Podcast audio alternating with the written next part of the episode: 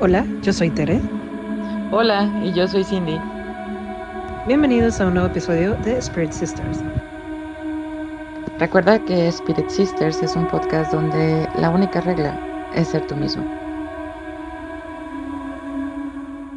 Bienvenidos a un episodio más de Spirited Sisters. Estamos ya en el episodio número 8 y estamos muy Uh. contentos de haber llegado hasta aquí. Muchas gracias por seguir escuchándonos y por darnos la oportunidad de, de acompañarlos en sus noches, en sus trabajos, en el coche, donde sea que nos escuchen, lo agradecemos sobremanera. Para el episodio de hoy vamos a hablar de un tema súper, súper interesante que, bueno, al menos a mí me encanta. Bueno, creo que todos los episodios me han encantado, pero bueno, vamos a hablar de los fantasmas. Chan, chan, chan, chan.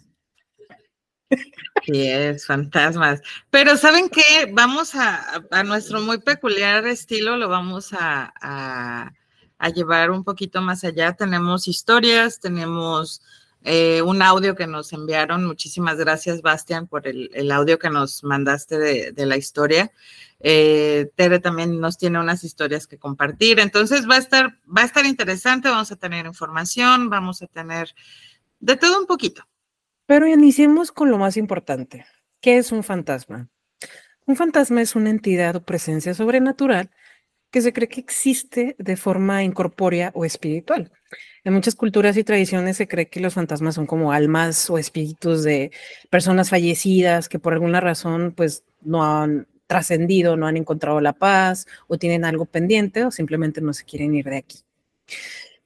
Los fantasmas suelen asociarse con la idea que los humanos tenemos un componente espiritual que sobrevive después de la muerte física. Entonces, estos espíritus se manifiestan de diferentes maneras, como apariciones visuales, sonidos inexplicables, cambios de temperatura, movimientos de objetos, sin ninguna explicación lógica. Así es. Y bueno, creo que también las historias y las creencias sobre estos eh, varían en diferentes culturas y obviamente pues en las tradiciones y la naturaleza y las características pueden ser interpretadas de diversas formas. Algunas personas consideran que los fantasmas son entidades benignas o protectores, mientras que otros pues los perciben como entidades malévolas o perturbadoras. O sea, ahí es como un algunos los ven como buenos, otros los ven como malos, todo depende de, tu creencia, básicamente, ¿no? Creo que también es importante destacar, como siempre lo hacemos, que pues ninguno de estos fenómenos se ha podido comprobar, pero pues tampoco se ha refutado totalmente.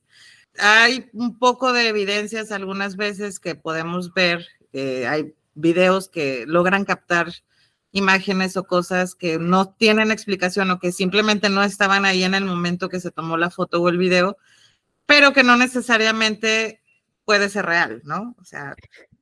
Yo tengo la, la extraña sensación, por ejemplo, que los fantasmas de niños no son fantasmas de niños. O sea, siento que hay un trasfondo, ¿sabes? Porque no creo que, que una y es que no sé, a lo mejor siento que es muy inocente el hecho de que alguien tan chiquito se aparezca, ¿sabes? Como que, que, qué coraje que no esté descansando en paz, ¿no? Entonces mi cabeza quiere creer que los fantasmas de niños siempre son como un disfraz. Fíjate que hay una teoría que habla sobre eso, que normalmente cuando vemos una presencia infantil, es que no es, no es un niño, o sea, y si, si lo pones como en balance y lo pones en perspectiva, sí tiene un poquito de lógica, porque pues, ¿qué pudo, qué, qué pendientes puede tener un niño como para quedarse en este plano, no? Puedes entenderlo a lo mejor de alguien que murió abruptamente y dices, chin, pues a lo mejor no se despidió de alguien a quien quería, dejó cosas pendientes, o sea, muchas cosas, pero pues un niño, ¿qué tantos pendientes puede tener, no? Exactamente. No sé, se me figura que, ay, se murió el niño y pues como no fue a jugar con fulanito, pues aquí ya se quedó, ¿verdad? De aquí a que pueda jugar con él. No, no lo regresó la pelotita. Ajá, o chin la tarea, ¿no? Ay, el mapa a las 12 de la noche, ¿no? y fíjate que, que hablando de, de, de, este tipo de seres, eh, nos mandaron un audio con una historia eh, que, que, que, llega como a hablar un poquito de todo ese rollo, entonces me gustaría que lo escucháramos y pues ahorita lo comentamos, ¿no? Va, va, va. ¿Y qué onda? Y bueno, pues experiencias he tenido creo que bastantes, eh, muy variadas unas de otras, pero creo que para entender un poco del motivo del, del, por qué me pasa seguido cosas o he visto y demás, es porque digamos que ya es como una especie de herencia, ¿no? Y mi abuela, la, mi familia paterna, viene de Veracruz. La abuela de mi abuela resulta que era bruja. Y mi abuela al parecer también y demás. Mi abuela sabe como que hacer muchas cosas, incluso nos cuenta que su, visa, su abuela le decía que ahí se, se, iba a ser especial y demás, ¿no? Incluso que se le andaba robando un niño, un duende, un... No sé qué se andaba robando mi abuela. Mi abuela sabe hacer muchas cosas, desde limpias y demás. Sin embargo, ella, por más de que le hemos dicho, nunca nos ha querido enseñar ni nada, porque dice que a final de cuentas sigue siendo magia, que no hay ni buena ni mala, que pues es uno, pero que también meterse en esos temas es acarrear, acarrear cosas que tal vez no deberíamos. A lo mucho que le hemos aprendido a la abuela si ha sido hacer limpias con un huevo o identificar cuando te están trabajando y demás, ¿no? Pero eso nos ha a nosotros como nietos y algunos de sus hijos nos ha permitido abrir como que este, este ojo, estas puertas a, energías, eh, eh, no sé, entidades, temas, ¿no? Diferentes. En mi caso, por ejemplo, eh, yo veo cosas, puedo presentir y demás. Entre ellas recuerdo mucho una anécdota en casa de mi abuela. Cuando éramos chicos, mi hermana y yo nos quedábamos con ella. Ella nos cuidaba, mi mamá trabajaba muchísimo, ¿no? Y en casa de mi abuela había un cuarto en especial donde mi abuelo, que era cobrador, guardaba sus motos. Ahí nos dormíamos, ¿no? En una camita matrimonial, mi abuela en una esquina, mi hermana en medio, yo en otra. Y pues yo desde niño tenía problemas de insomnio, me cuesta muchísimo dormir. Y esa noche en particular, tenía por ahí nueve años, recuerdo que andaba dando vueltas en la cama, no podía dormir. Y entonces ves que cierras los ojos y dices, bueno, capaz si pega, ¿no? Y de la nada, no sé, sentí algo y volteó hacia la moto de mi abuelo. La moto cabe resaltar que estaba como muy pegada a la, esquina, a la esquina de la cama, la esquina que daba como a los pies, ¿no? Y justo arriba de la moto veo un niño, un niño ahí sentadito ahí leyendo un libro. Lo curioso de este niño es que era así como de color rojo. O sea, todo, todo, todo, todo completamente rojo. Era un niño así como, yo lo describo como de época, ¿no? Con shortcito, tirantitos, como zapatitos así tipo bota, no sé, este, peinadito todo el pedo, pero rojo, en diferentes tonalidades. El cabello, la piel, la ropa, el short, todo, todo, todo rojo. Y así como de, ¿qué pedo? ¿Qué onda? Me volteé y así de, no, no, no, no, no, no, no, estoy soñando, estoy soñando, estoy soñando. Vuelvo a voltear y el niño me está viendo, ya no está leyendo el libro, me está viendo, pero sigue sentado en la moto. Y yo así de, no mames, ¿qué pedo? No, no, no, no, no, no, no. Me vuelvo a voltear y digo, no, ¿qué está pasando? Estoy soñando, tengo que despertar. Vuelvo a voltear y el niño ya no está en la moto, está parado en la esquina de la cama. Regreso la mirada y el niño se encuentra a la mitad, o sea, entre el espacio de la esquina de la cama y donde está mi cabeza, justo en el tramo ese de en medio. Cuando volteo por última vez, giro la cabeza y tengo al niño justo frente de mí. No, pues ya no pude más y grité así de abuelita, abuelita, abuelita, abuelita, abuelita, abuelita. Despertó mi abuela, despertó mi hermana. No había nada, ningún niño, dijo mi abuela que soñé. Lo curioso de esta historia es que pasaron los años, ya yo como secundaria, no recuerdo bien qué edad tenía, o bachillerato, no sé. Platicando en una ocasión con, con mi abuelo y demás, dice mi abuelito, Fíjate, me pasa algo bien curioso. Voy a cobrar en la moto y seguido me dicen señoras o gente pues que está bien bonito mi niño. cañón. Pues yo ni niños chiquitos tengo, o sea, y menos me lo llevo en la moto, ¿cuál niño? Y le digo, abuelito, ¿cómo es el niño? No, pues que trae shortcito, que trae así, peinadito así, o sea. Y voltó con mi abuelo, abuela, pues es el mismo niño que a mí se me apareció. Dice, ay, mi abuelo, no, pues a mí ese niño se me tiene apareciendo mucho tiempo, y yo nunca lo he visto, pero siempre lo ven conmigo en la moto. Ya no he vuelto a ver al niño, ya no sé qué onda, pero esa es la, anécdota del niño de color de rojo. Wow, se me hinchando la piel un poquito, un poquito. ¿Tú crees que este ente haya sido realmente un niño? O sea, teniendo en cuenta que veían a este ser con, con, con el abuelo, la moto y todo eso. Y me llama la atención la ropa, porque dice que es como un niño de época, con Ujú, chorcitos, sus tirantitos, bla, bla, bla. Y normalmente, no sé, la mayoría de avistamientos de este tipo de seres, de niños, son como niños de época. Es que se, se siente más que fantasma como guardián o un ser no humano, ¿sabes? Como alguien que está en conexión con el abuelo o que estuvo en conexión con el abuelo y casualmente le tocó verlo, ¿no? ¿Tú crees que tenga que ver también que, pues, este... Espérate. ¿Tú crees que tenga que ver esta aparición o este ente con las cosas que hacía su abuela? O sea, que a lo mejor haya llamado a alguien sin saber o que se haya manifestado porque en, en ese lugar los podían percibir o algo así, Sí. ¿no? Suena que no, ¿sabes? Por la reacción de la abuela cuando, cuando, bueno, perdón, de la abuelita, no, no me gusta decir las abuelas, eh, de la abuelita cuando dijo, ay, es el niño, ¿no? O sea, Ujú. ah, sí, es el que, el que está, anda conmigo. Entonces, ya como como, que era algo tan algo- natural, ¿no? por eso te digo, yo siento que más bien era como, digo, no quiero asegurar algo que no sé, pero se sentía como un guardiancito o como un compañero, ¿no? Porque, bueno, no sé, así, así se percibe, pero yo no siento que sea un fantasma, yo siento que es un, un ser que habitó en esta, en esta tierra, pero, pero no fue parte, no sé, de, del ser humano, no sé cómo explicarlo. Pues sí. Bueno, creo que aquí es donde podemos hablar un poquito de las teorías sobre los fantasmas. La existencia de los fantasmas es un tema que pues nos sigue in- intrigando, ¿no? Eh, hay teorías y hay varias explicaciones, obviamente pues ninguna se ha, ha sido comprobada tal cual, pero existe, por ejemplo, la creencia espiritual.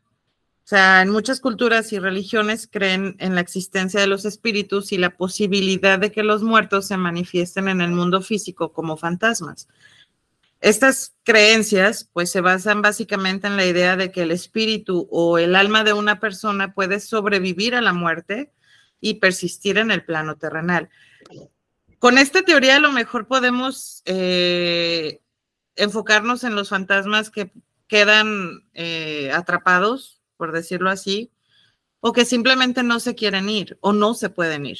No sé, ¿tú qué opinas sobre esta creencia? Fíjate que entre que me gusta y no, porque como comentaste la parte de la, la religión, eh, hay algo que a mí no me gusta porque se me hace muy desalmado, por así decirlo, que es si un niño no está bautizado y muere abruptamente en una situación X, su, su almita va a estar vagando y pues, qué culpa tiene un niño, ¿no? De que no me alcanza. A lo mejor iba al bautizo, ¿no? O a las personas que simplemente decimos no hay necesidad de un bautizo, o sea, ¿por qué a fuerzas? No se me hace justo, ¿sabes? Que, que niñitos este, recién nacidos que lamentablemente tengan que fallecer, eh, su alma vague o se vayan al limbo, por ejemplo, ¿no? Por eso no me agrada mucho eso. Que de hecho había yo leído algo así, que el limbo ya no existía. Bueno, ¿Cómo? no que no existiera, ¿No sino pagó que piso? tengo entendido, no, no pagó piso, exacto.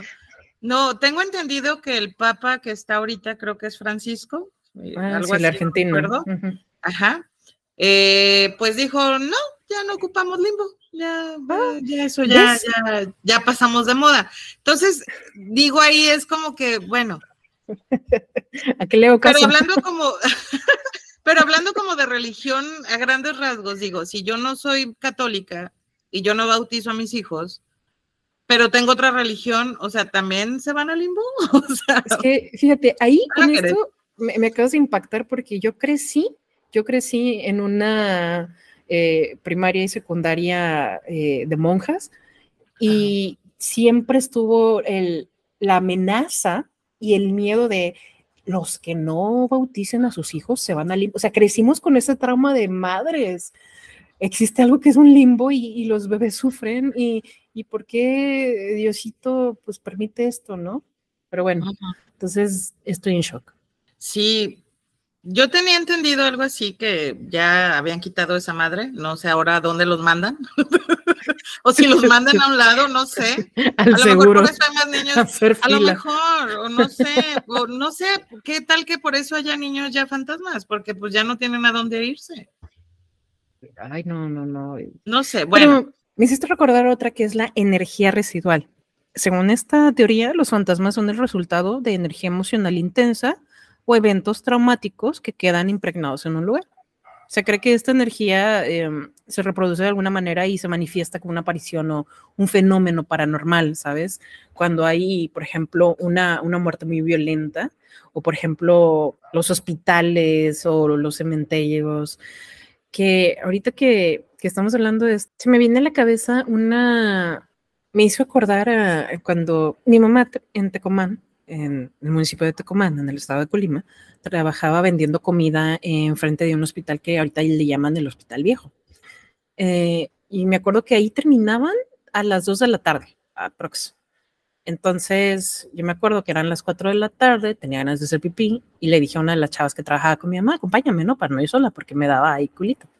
Y pues ese hospital tenía mucha fama de eh, enfermeras que las asustaban, doctores y bla, bla, ¿no? De, de, mucha actividad. Y me imagino por la carga pesada, ¿no? Tú me platicabas que los hospitales son... Sí, los hospitales tienen mucha, mucha energía residual, incluso hasta, los, hasta las casas. O sea, de esas veces que escuchas que se mueven muebles y no se está moviendo nada, todo eso es energía residual. Bueno, y ahí, por ejemplo, en las tardes se quedaba un doctor de ahí de, ¿cómo se les dice? Estos que son... ¿De guardia? Ajá, de guardia y el, el velador, ¿no? Entonces yo entré al baño, un baño este, que no tenía ventana, o sea, no había manera de que entrara el aire, ¿no? O sea, peor. Y enfrente del baño había como unas este, sillitas para que pues ahí te sentabas. Me quedé, nos sentamos ella y yo, así pendejeando. Y pues ella así como de, ay, que se desapareciera un fantasma ahorita, no teníamos miedo. Estábamos pendejeando, ¿no? En eso se nos, se nos cierra, o sea, como si alguien encabronadísimo agarrara la puerta del baño y la azotara, ¿no? Una puerta que no era livianita, entonces nos volteamos a ver, corrimos para lados diferentes y ella estaba asustadísima, asustadísima, empezó a decir que no, y es que vi una sombra y la fregada, y yo dije, tal vez es ya ya empezó su cabeza. Se sugestionó, pues. Ajá. Pero yo, yo traía la duda de, pero si no había aire, no había ventiladores. O sea, estaba sofocado, no había ventanas. ¿Cómo? Y, y no estaba inclinada. Y aún así hubiera estado inclinada por el peso de la puerta, es físicamente imposible. O sea, estaba tratando de encontrarle una lógica que no. Y después volteé a ver a la chava. O sea, yo estaba asustadilla, fría, pero ella estaba pálida, ¿no? Pálida. Entonces, pues me imagino que ese, esa anécdota entra en esta teoría, ¿no? Sí, sí, sí, claro, y sobre todo por el lugar en el que estaban. Independientemente de que hubieran estado tonteando con que, ay, se nos va a aparecer la monja o no sé, whatever, lo que se apareciera ahí, sí creo que puede ser un, tipo de energía que, que, pues se guarda en esos lugares. Obviamente estamos hablando de un hospital, cuántas muertes no ha habido ahí, cuánto sufrimiento, cuánto dolor, ¿no? Entonces creo que sí es como, pues sí, entra dentro de esta teoría. También otra teoría es eh, eh, los fenómenos psicológicos. Eh, algunos sostienen que los avistamientos de fantasmas son el resultado de fenómenos psicológicos como alucinaciones, sugestión, estrés o la interpretación errónea de experiencias cotidianas. Según esta perspectiva, los fantasmas son simplemente creaciones de la mente humana. Fíjate que eso me suena al miedo colectivo, ¿sabes? No sé por qué. ¿Recuerdas tú el, este caso de que salió muchísimo en videos de, ¿has soñado con este hombre? En todo el mundo muchas personas han soñado con este hombre, ¿no? Y de repente veías los comentarios y, ay, yo vi el video y soñé con él, ¿no? Entonces yo siento que a veces es algo, no necesariamente que existe o que le pasó a alguien, pero ya es algo colectivo y, y habla de la super sugestión que tenemos, ¿no? Sí, de hecho, ahora que mencionas al hombre con el que todos sueñan, porque algo así le llamaban, eh, no sé si recuerdes al, boceto que presentaron. Sí. Tengo entendido que el primer, sí, no, está medio raro, y eso es a lo que voy. El primer boceto que se hizo de ese hombre fue porque la persona que lo soñó tenía habilidades artísticas y lo dibujó. Después se pasó a un programa que utilizan en la policía en Estados Unidos, no sé si aquí en México lo usen, donde tienen como una base de datos con tipos de ceja, tipo de ojos, tipo de nariz, y los van armando digitalmente porque es muchísimo más rápido que tener a un dibujante. Entonces, no sé si te recuerdes los ojos de este hombre, los tiene bastante raros. Entonces, creo yo que esa es la parte que se te queda grabada, porque si tú cierras los ojos e imaginas, bueno, en mi caso, yo cierro los ojos e imagino la, la fotografía que presentaron como boceto, lo primero que me recuerdo son los ojos porque los tiene un poco más separados. Sí, las cejas, que son muy, muy pobladas, sí, son muy prominentes sus ojos. Entonces, siento yo que es parte de lo que se te queda grabado a lo mejor inconscientemente en la mente y por eso hubo este, esta ola de sueños con este hombre. Pero fíjate que está raro porque aquí también no sé si recuerdas el, el, las teorías estas del el señor del sombrero, ¿no? El hombre del sombrero que no es nada más en un solo lugar en el mundo, sino es que en, prácticamente en todo el globo, ¿no? La gente dice, ya lo vi, o ya me tocó verlo, y dices, pues cómo no, hay que tomar cita o qué carambas, ¿no? Entonces, yo siento que a veces eso es lo que provoca el, miedo colectivo, ¿no? Que, que tú experimentes eh, ese tipo de fenómenos, no sé. Claro. Pero bueno, ¿sabes? Ahorita, ahorita que, que hablamos de esto colectivo, las explicaciones electromagnéticas. ok. Ya es que se ha sugerido que ciertos campos electromagnéticos pueden influir en el cerebro y generar experiencias paranormales. Pues algunas teorías proponen que la presencia de estos campos em, en ciertos lugares pueden ser responsables de avistamientos de fantasmas. Y no sé si recuerdes que, bueno, sí entra el Triángulo de las Bermudas. Ajá que ya ves que muchos dicen, ay, es que eso es un lugar este, sobrenatural, pero muchas personas que han estudiado esa área dicen, es que hay una, una fuerza electromagnética muy fuerte, ¿no? Y avistamientos de, de aviones fantasma, de barcos fantasma, como ya hemos hablado, las pirámides que están debajo del triángulo, entonces dices, entonces algo hace, ¿no? Algo hace que por más que quieras, algo choca. De hecho, hay eh, digo, me ha tocado ver programas de investigación paranormal donde lo primero que checan son las, eh, pues si, si hay algún campo electromagnético dentro de la casa, ya sea electricidad que esté acumulada, bla, bla, bla.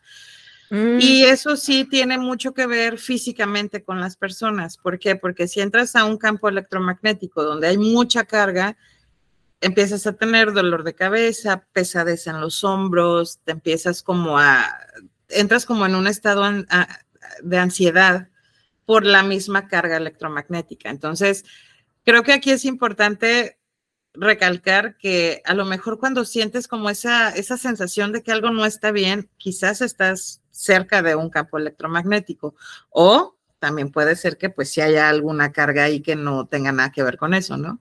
Estaría interesante llevarte tu brujulita, no sé cómo se llame, yo le voy a decir brujulita, de estos que miden, miden eso, ¿no? Que empieza así a ponerse loquilla la, la manecilla.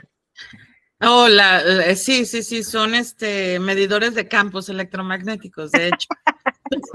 la brujulita. La brujulita, ok. ¿Sabes, ¿Sabes qué me vino a la mente? Los campos de concentración. Como hay gente que dice que ya no puede continuar porque se desmayan o hay muchísima pesadez, porque pues imagino que no me quiero ni imaginar, ¿no? Todo lo que se vive. Pero fíjate que, que ahí también podría caber la teoría de las, eh, ¿cómo se llaman? De fenómenos psicológicos. no, bueno, sí, aparte, pero eh, la energía remanente. Ah. O sea, pudieran haber varias teorías en un solo lugar, o sea, se pudieran comprobar a lo mejor varias teorías en una, en una sola, sobre todo en ese tipo de lugares. Sí. Creo. Aunque, ¿sabes qué? Ahorita que, que estabas tratando de, de, de, buscar este, esa teoría, se me vino a la mente lo de los fenómenos psicológicos, porque no sé si te fijas que de repente, como ya habías hablado tú de las personas que son empáticas, este, la persona que está guiando dice, ay, aquí, ahorita que vamos a ir a este lado, pues tenga mucho cuidado porque mucha gente le duele la cabeza y bla, bla. Entonces, cuando la, llegue, la gente llega a ese lugar, empieza como que a sentirse de, ay, me duele la cabeza. Sí, pues también puede ser el, lo colectivo, ¿no? La sugestión, exactamente.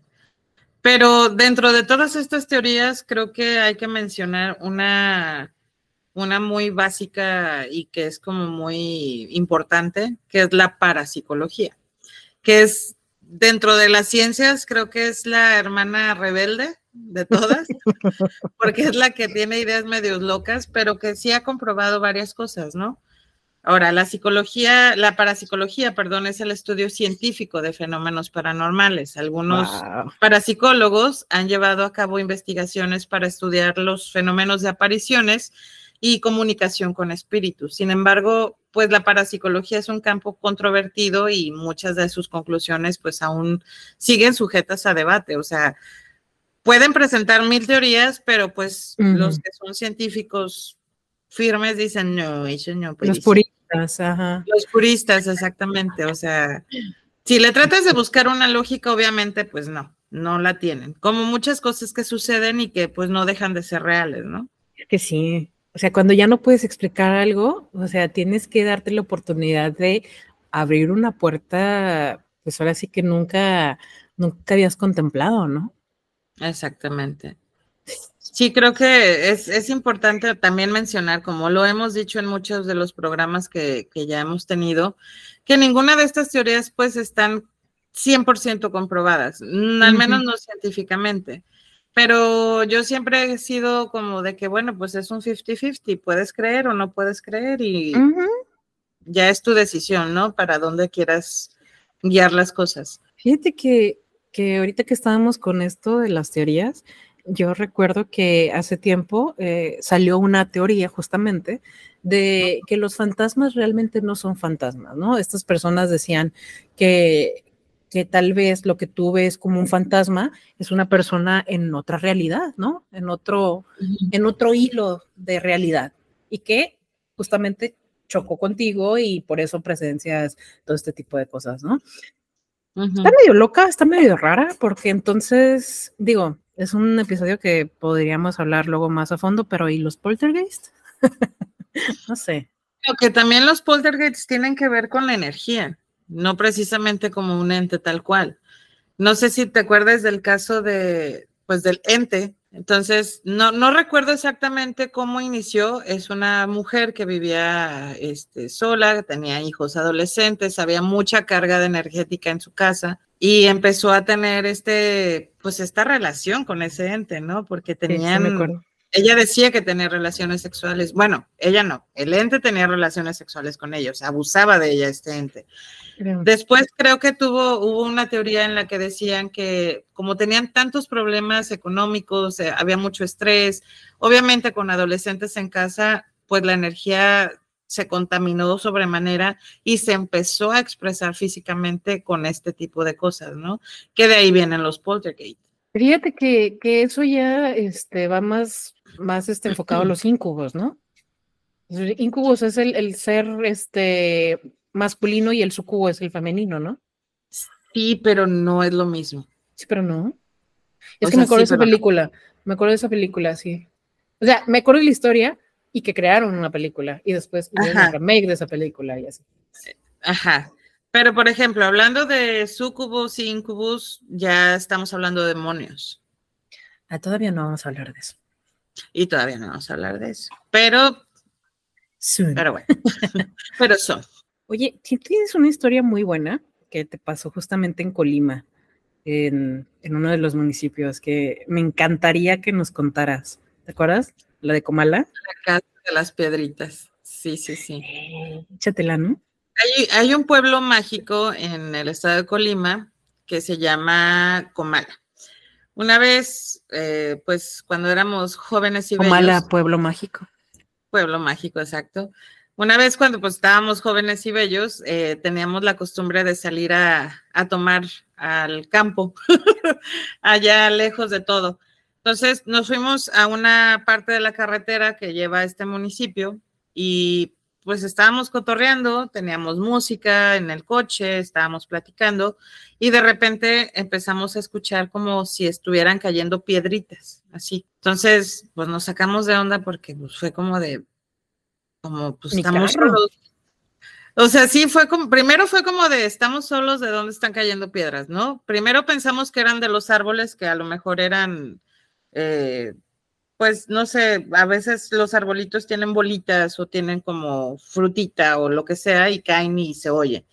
Pero era demasiado fuerte para que fuera eso. Entonces, primero mi amigo fue como de, ah, ah, mi carro, ¿por qué le están aventando piedras, no? Nos empezamos a mover de ahí, no en coche, sino caminando, porque, pues, jóvenes estúpidos, ¿verdad? Te estoy hablando que eran las más de la una de la mañana. O sea, ya era muy tarde y empezamos a caminar para, pues para ver de dónde venía ese, ese desmadre, porque dijimos, bueno, a lo mejor hay alguien que, que, está aquí o lo que sea. Jamás pensamos, hay un fantasma nos está aventando piedras. Dijimos, pues hay que ver qué es lo que está sucediendo. Y nos encontramos con una casa. Te hablo que una casa abandonada que no tenía ya vidrios, los, las ventanas ya estaba, pues no derruida tal cual, pero hace cuenta como una obra negra. O sea, no tenía puertas, ya estaba muy descuidada la casa. Entonces, eh, conforme nos íbamos acercando, y te estoy hablando que de la casa estábamos a unos dos o tres metros más o menos de distancia, este, nos empezaron a aventar piedras, pero desde adentro de la casa. O sea, ya, ya no venían como de, de afuera, sino de adentro. No se escuchaba a nadie ahí como corriendo, caminando. Había nada. En primera, porque hay muchos árboles ahí y hay muchísima hojarasca. O sea, hay muchísima hoja seca. Y tú sabes que cuando caminas en hoja seca es algo que sabes que alguien viene o que alguien va caminando por el, por el crujido de las hojas. No había nada, no había nadie, nada. O sea, y ese día ni había luna, o sea, no había luz de luna, no había nada. Traíamos los celulares con la lamparita.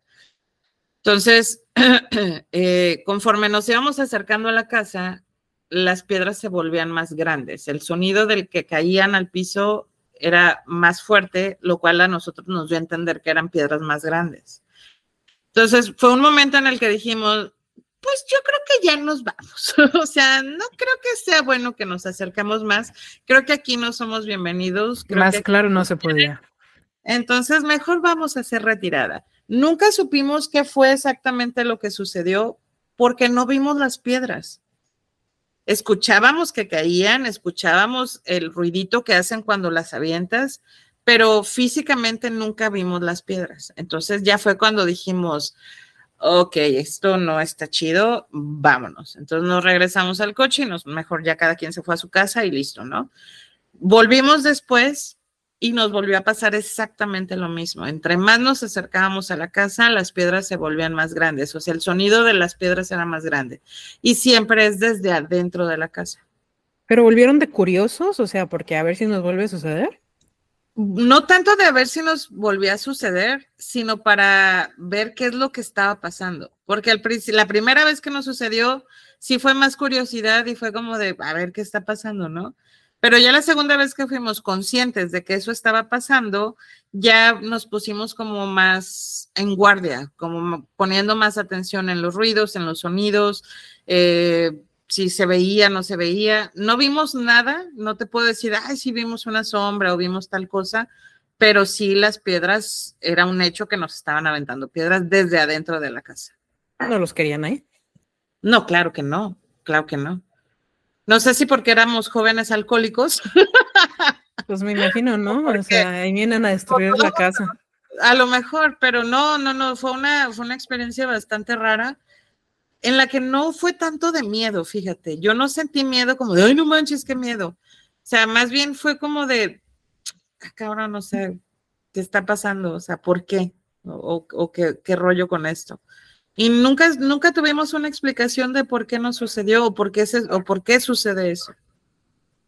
Claro, no, hay muchas historias muy interesantes de cómo la gente, este, estaría bien que ahí investigaran, preguntaran si quieren saber, pues nosotros les podemos contar las que sabemos, pero qué, qué impactante.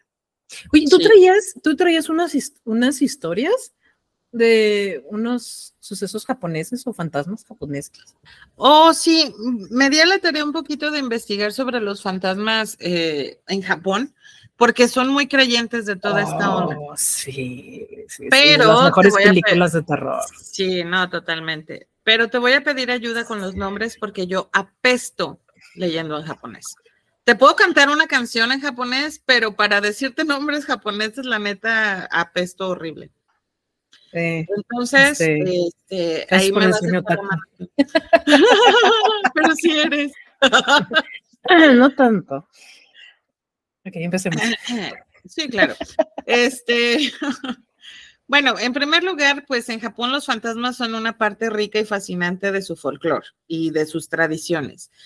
Entonces, eh, me di a la tarea de traer un poquito de esto eh, con los que yo considero que son como los más, eh, ¿Famositos? pues, pues no tanto los famosos, sino como los más interesantes, vaya. Mm, ok, ok. Bueno, entonces, pues empecemos. El primero es el Yurei. Bueno, estos son los fantasmas más prominentes en Japón. Se cree que son almas de personas fallecidas que no han encontrado paz debido a traumas, venganzas no resueltas o muertes repentinas.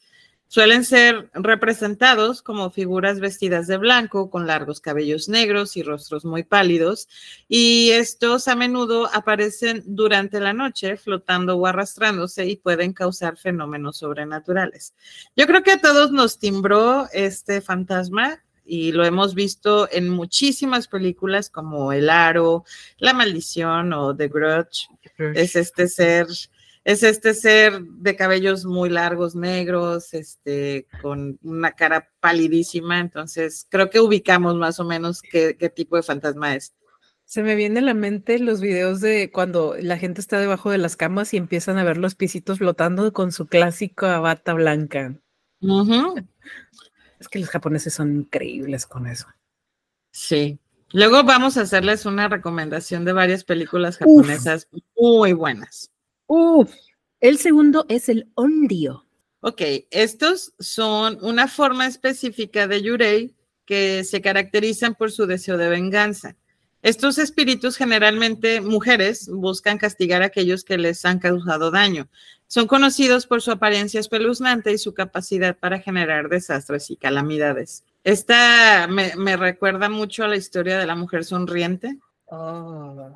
La mujer sonriente es una historia que no nada más existe en Japón, también hay en otros eh, lugares un- una forma de, esta, de este fantasma, pero la japonesa dice que es una mujer que tiene una sonrisa marcada, que es, literal es de oreja a oreja, tiene una, un- los ojos muy abiertos y lo único que ella quiere, o cuando se acerca, supuestamente, la historia cuenta que lo único que quiere que le digas es que es muy bella.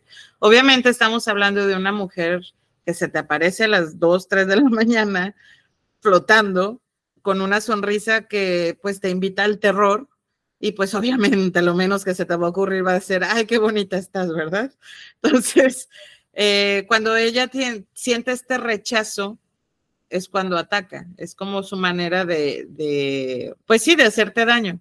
Obviamente no es que te pase inmediatamente, sino que se te pega este ente y empiezan a pasarte muchísimas cosas malas conforme pues vas pasando los días, ¿no? Ya sé, qué, qué, ay, qué miedo. Como estas historias de los, de los reyes, ¿no? Por ejemplo, no me acuerdo exactamente cuál es esta historia de, de un rey que, que, pues ahora sí que se enamora de la plebeya y como pues no puede hacerla su reina, pues en una de esas de arrebato la mata de una manera así muy cruel y en las noches, a cierta hora, este, ella se aparecía así típico, como estás diciendo, con su cabello así todo negrito y tapándole la cara, con su vestido blanquito y siempre haciendo un sonido que volvía al rey loco. Entonces, me imagino que, pues sí, es parte, ¿no? Sí, es, es parte, sí, claro, sí caben estos. El siguiente es el Kitsune no Yomeri. Ok, esta leyenda eh, cuenta la historia de los matrimonios de zorros. Según la creencia, los zorros pueden adquirir forma humana y casarse con humanos. Sin embargo, después de un tiempo revelan Yo su verdadera forma y desaparecen. Estas historias suelen tener elementos pues sobrenaturales y una pizca de romance. O sea, imagínate que conoces al hombre o a la mujer de tus sueños y de repente pues no es humano, es un zorro o una zorra. El furro de tus sueños. Pues, el furro de tus sueños. A mí lo que me gusta de estos fantasmas o de la creencia de los fantasmas en Japón es que a veces tienen unas cosas que dices, ok, ¿por qué me daría miedo esto, no? Me hace acordar por qué Japón de repente tiene este tipo de mangas extraños, así como bueno, hay una cuenta en TikTok que yo sigo de una chica que, que, se dedica a recomendar mangas muy extraños. Y cuando digo extraños, son muy raros. No me pregunten cuáles porque realmente no, no. Es, mejor no. Es más, vámonos al siguiente. el siguiente es el capa. Ok, aunque no son fantasmas propiamente dichos, los capas son criaturas míticas que habitan en cuerpos de agua como ríos y lagos. Se cree que son espíritus traviesos con forma de criaturas parecidas a las tortugas. Los capa son conocidos por su fuerza sobrenatural y su habilidad para arrastrar a las personas al agua. Sin embargo, también se dice que tienen una debilidad por el pepino y que se puede ganar su favor ofreciéndoles este alimento. O oh, sea, si fruta. te Sí. Ok. si un día se te aparece un capa, pues sácale un pepino y ah, con eso lo distraes y escapas. Lo, lo bueno que yo siempre tengo pepinos en mi casa. Ah, qué bueno que en tu casa, yo dije en la bolsa, eso es muy extraño, ya no, veas esos animes, ni las esas mangas. Entonces es mansito con el pepino, el capa. Sí, parece ser que con eso pues lo calmas, con eso te lo ganas y ya puedes escapar y... Con eso lo, lo domas. Órale. Así es, con un pepino. que a mí se me figura un poquito más a un sapo feo que de por sí son feos los sapos, una disculpa a todos los sapos, pero... No todos los sapos, ah, sí, claro, de eso sí. Sí, calma, calma, sí, sí. Vamos por el siguiente porque yo creo que ya te me estás este, empezando a desviar un poquito. Ok. No bo. Ok, estos fantasmas tienen la capacidad de cambiar su apariencia para parecer humanos normales. Sin embargo, carecen de rostro, lo que los hace extremadamente inquietantes. Suelen aparecer en áreas solitarias y desiertas buscando asustar o confundir a las personas. ¿Slenderman? Parecido, sí, porque Slenderman, sí es cierto, no tiene rostro. Pero imagínate, o sea, ves a una persona que se ve normal y voltea y no tiene cara. Yo creo que sí, sí, sí te saca un buen susto, ¿no? Te impacta, ¿no? Porque hay un caso que es de la historia real, eh, pero este chico sufrió un accidente eh, creo que él se dedicaba a cortar árboles con una sierra y tuvo un accidente, no sé si te acuerdas de ese caso, que le cayó la sierra y, literal le quedó solamente la boca y sufrió mucho porque tenía, no sé si era una niña o un niño, y él tenía mucho miedo de cómo fuera a reaccionar. Y creo que este, estaba esperando recibir hace tiempo un, trasplante o una operación que pudiera al menos no darle miedo a, a su niño o su niña, ¿no? De hecho, este que mencionas fue de los primeros que tuvieron un trasplante de rostro. ¿Así lo tuvo? Ah, qué padre. Entonces, eh, obviamente, sí usaron el rostro de alguien más, pero no queda exactamente, no es como si te pusieras una máscara, o sea, sí, sí se ve muy raro pero no tan raro como nada más tener un agujero de Lo que te digo, imagínate, si la reacción de la gente es nefasta en ese momento, ahora imagínate ver algo literalmente sin rostro. Sí, no, está cañón. Fíjate que a mí me encanta mucho este, todas estas costumbres de Asia. Bueno, sí, otras no. Pero, por ejemplo, en, en muchos lugares hay estos altares y ofrendas a espíritus que tú dirías, ay, a alguien se le murió, ¿no? Como nosotros el Día de Muertos, que nada más pues, se ponen un par de días, ¿no? Pero ellos los dejan este, todo el tiempo. Y es para que esos espíritus no sean traviesos o hagan maldades, pues casi lo mismo, en sus casas o ahí, ¿no? Entonces, no sé, se me hace muy interesante, ¿no? Que, que a veces ni crean, pero ya es la costumbre. Sí, de hecho, eh, ahorita que dices en Tailandia, es un día el que ponen un cierto tipo de altar en cada negocio, en cada casa afuera, para que estos espíritus o estas almas se alimenten de eso y no te hagan travesuras, vaya. pero no recuerdo exactamente qué día es donde lo celebran, eh, pero sí es un día en específico, porque de hecho hay una película que habla de eso, de una, digo, voy a hacer a lo mejor un tipo de spoiler, pero no me acuerdo ni siquiera del nombre, así que no pasa nada, este, de una chava que se, o sea, sale de ese pueblo y se va a Estados Unidos, pero regresa al pueblo años después porque creo que fallece la mamá, una cosa así. El caso es que tiene que regresar, pero ella ya no cree en esas cosas porque pues ya es más americana que, tailandesa. Entonces para ella son tonterías y ella no pone el altar. Entonces se brinca esa tradición, obviamente todo el mundo está así de, no, ponlo porque vas a causar un caos, nah, yo no creo en esas cosas, bla, bla, bla. Y obviamente hace un caos esta mujer, ¿no? Entonces, sí son muy creyentes en este tipo de cosas y va más allá de la superstición, porque para ellos son reales. Sí, hay muchos, hay muchas cosas que tú dirías, por ejemplo, que son muy exageradas, ¿no? Que son cosas que dices, ¿en serio creen en esto? No sé si recuerdas el caso hace años cuando salió todo este tema, este boom de, Uber, eh, que había personas que, que estaban asustadas porque cuando daban en aceptar a un viaje, le salía un conductor fantasma, ¿no? Con una foto así bien creepy, con un hombre raro. Entonces les daba miedo, este, pues ahora sí que les daba miedo el viaje y optaban por cancelar el, viaje. Que era justamente esto que hacían estos, ahora sí que estafadores, para asustar a las personas que fueran así, pues obviamente, pues fáciles de sugestionar y pues quedarse con la lana sin hacer nada. Digo, como ah. también hasta en eso abusan, ¿no? Y dices, sí, de hecho. Y hablando de, de, historias raras, fíjate que estaba platicándole a mi mamá que íbamos a hablar de fantasmas en este episodio y me dice, ah, yo tengo una historia muy buena en Tecomán y yo, uy, de aquí soy, échale. Bueno, todo esto se da en el municipio de Tecomán. ah, es que Tecomán es mágico. Este, nosotros vivíamos enfrente de una iglesia que es muy famoso en Tecomán por tener una torresota enorme y pues arriba está la campanita, ¿no? Pero en mis tiempos, cuando yo vivía ahí, estaba muy tétrica, te daba muchísimo miedo. Eh, ahorita ya está un poquito más arreglada, más fresona, pero la verdad es que sí, eh, cuando yo vivía allá, sí, sí daba pavor. Bueno, total, el punto es que en esta casa que vivíamos, fíjate cómo se acomoda todo, ¿no? Eh, la casa en la que vivíamos, la fachada estaba, pues ahora sí que equizona, ¿no? O sea, una casa común y corriente de, de Tecomán de clase media. Y cuando entrabas, lo interesante de ese lugar era que parecía como una, como un cubo, como un cubo, y, y, me hace recordar esas casitas japonesas, donde en medio tienen el patio y alrededor del patio, así como en cubo, este, pues están los cuartos y todo lo demás, ¿no? Entonces, em, mi mamá estaba descansando, no estaba ahora sí que ni cansada, agotada, con su mente en blanco, ¿no? Y dice que vio pasar a una persona.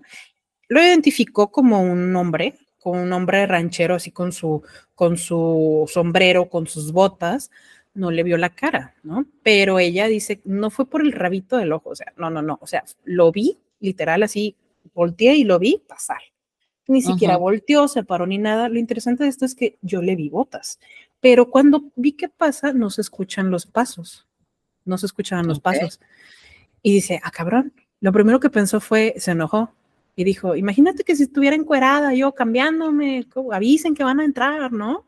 Y después dice, espérate, está sola y lo segundo que pensó fue, alguien se metió, porque ya hacía tiempo, cuando recién se cambiaron esa casa, eh, mi hermana, eh, la de en medio, se le metió un señor y ella volteó, lo vio y se quedaron viendo literalmente 10 minutos. El tipo lo único que hizo fue se dio la vuelta y se salió. Y ya mi hermana cerró la puerta, pero por descuidada, ¿no? Entonces mi mamá dijo, chin, se me metió alguien, ¿no? Se para y se cuenta que en ese lado estaba como un tipo walking closet y al fondo estaba un baño, un baño que tenía una puerta peculiar de que cuando la abrías se escuchaba muy feo porque pues tenía, necesitaban que la arreglaran, ¿no? Y mi papá juraba que desde que llegamos hasta que nos fuimos de esa casa que él la iba a arreglar y nunca lo hizo. Y no había nadie. Entonces, yo me, yo tengo esta, esta visión de ir con mi papá y con mis hermanos llegando a la casa y mi mamá fuera, afuera de la casa y estaba tejiendo. Cosa extraña, mi mamá no teje, ¿no? Mi mamá no teje, no le gusta, se desespera. Entonces, a nosotros nos dijeron, ah, métense, métense, métense. Nunca nos dijeron hasta años después, obviamente ya más grandes y fuera de esa casa, que pues mi mamá presenció eso, ¿no? Entonces, sí, le, pues, le dio medito. Y nosotros nos enojamos porque ahí nos pasaron muchísimas cosas muy fuertes, fuertes. Y el hecho de que no nos dijera en ese momento fue como de, siempre nos dijiste, o sea, ya sabes, esa, esa parte de, somos un equipo, pero... Avisa. Exactamente, ¿no? Pero ahí te va, algo muy curioso de esa casa. Cuando la venden, porque se tarda, no se tardó ni un año en venderse esa casa, ¿no? La venden y la persona que la compra decide remodelar. Lo primero que remodela es el piso, ¿no? Eh, hicieron excavaciones y, en el patio teníamos el cuartito de nuestra perrita. Eh, ahí había cemento así, de eso mal hecho, ¿no? Eh, lo quitaron y en, debajo del cemento había piedras. Quitaron las piedras, excavaron y encontraron huesos, huesos humanos. Encontraron utensilios este, como médicos viejos y también algunas vacinas vasijas, vacinas, ¿no? Vasínicas. Vasijas. eso, gracias. También había vasínicas. Ay, dije decir vaginas, pero no, perdón. Este, es, encontraron muchas cosas. por favor. Ay, ay, perdón. Ya casi acabamos. Ah, ok, muy bien, muy bien. Este, encontraron muchos, muchos instrumentos esos, ¿no? Y este, pues obviamente, pues la persona pues, se dedicó a, ya no ponemos nada de ellos, supe que vendió la casa, pero años después, y ya no sé qué pasó, pero sí, sí, y no fueron poquitos, ¿eh? fueron bastantes. Ahora que mencionas eso de los instrumentos quirúrgicos, eh, hay una historia de un médico que podría tener sentido todo lo que viste, o sea, todo lo que vivieron dentro de esa casa, todas esas energías o esos, esas apariciones o esas personas que llegaron a ver, este, este doctor va a un mercado de pulgas, a un, mercado viejo, y compra un kit de disección muy antiguo. Estoy hablando de, bueno, no sé, unos 1920, 1930, o sea, eran artículos muy, muy viejos. Obviamente no los compró para usarlos, porque pues en primera ya obsoletos, ¿no? pero eh, los quería tener como, pues ah. como adorno a lo mejor para su, para su eh, consultorio. Lleva estos utensilios a su casa y empiezan a pasarle cosas muy extrañas. No tanto de que veía fantasmas, pero sí, por ejemplo, que le movían las cosas en el escritorio, le revolvían los papeles, aparecía, por ejemplo, no sé, un ejemplo, dejaba su taza del lado izquierdo y se volteaba, salía tantito y ya estaba del lado derecho, ¿no? Eran como cosas muy, muy tenues, pero que llamaban la atención. Y aparte, pues la sensación de que pues algo no estaba correcto, o sea, había una, una sensación rara en la energía. Este hombre pues decide y llega a la conclusión de que todo empezó a pasar cuando llevó ese kit de disección que compró. Lo mm. vende en una casa de empeño y automáticamente dejan de pasar cosas en su casa. Entonces, sí creo que las, los objetos tienen eh, esta habilidad de guardar energía. Oye, sí, deberíamos hablar de los objetos malditos, ¿no? Como les llaman. Sí, eso estaría interesante. Sí, yo creo que sí vamos a hacer un episodio sobre eso, porque hay muchísimos y hay muchas historias muy, muy, muy cabronas, ¿eh? Muy fuertes, sí. De miedo. ¡Ay, el diablo! el diablo!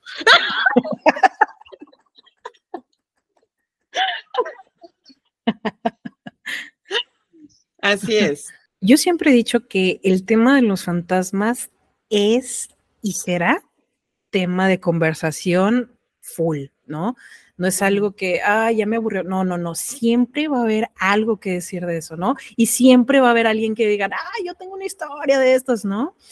Entonces, cabe en, en todos los círculos, en cualquier momento, o sea, no, no, es, no es algo específico, o sea. Y no sé si te fijas que en cualquier reunión, en cualquier fiesta, en cualquier, lo que sea que estés con más de dos personas, terminas hablando de cosas paranormales. Y así ya como a las once de la noche, así de... Sí. No, y es que es bien padre porque tú te sabes tus historias porque te contó tu abuelito, porque te contó tu mamá, porque te contó tu prima, no sé. Pero siempre es bien padre que te alimentes de otras historias porque no falta el de, no, es que en la casa de mi abuelita en la noche, no, no, nadie salía al baño porque se aparecía la señora, o porque se oían risas, o porque se oían pasos. Y porque tiene fotos, ¿no? Claro, ay, ¿sabes qué? Yo tengo una foto de no sé qué, porque cuando tomé tal.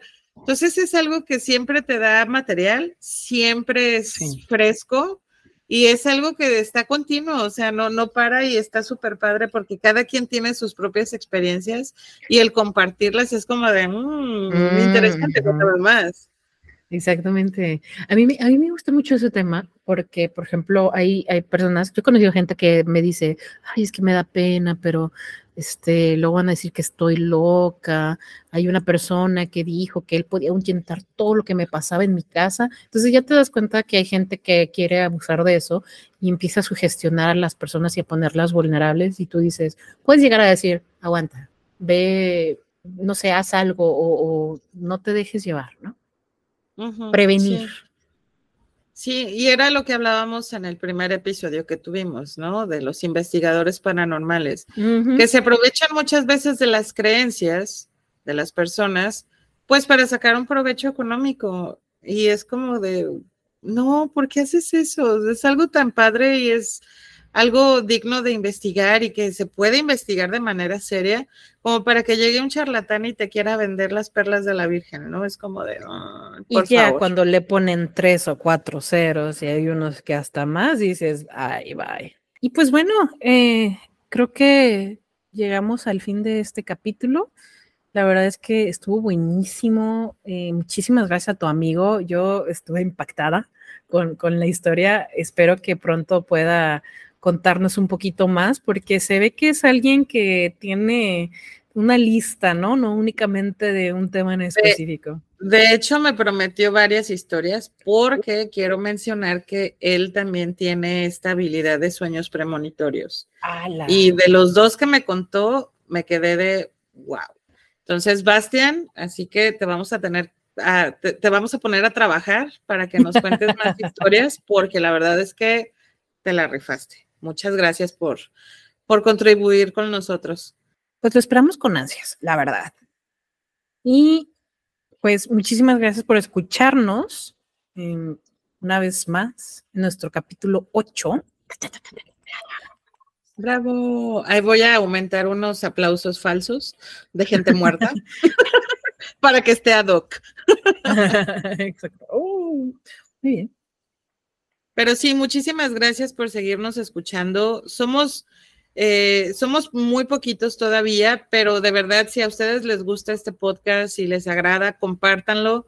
Este, háganos llegar a las personas adecuadas para que nos escuchen y, y también sean parte de este programa, ¿no? Porque es algo que nos interesa y que nos hace muy felices el poder interactuar con ustedes de esta forma. Y compartan sus audios, compartan sus audios, que la gente escuche su voz. Así es. Así que pues muchas gracias. Yo soy Cindy. Y yo soy Tere. Nos estamos escuchando el siguiente domingo en Spirited Sisters. Muchas gracias. Buenas noches. bye. bye.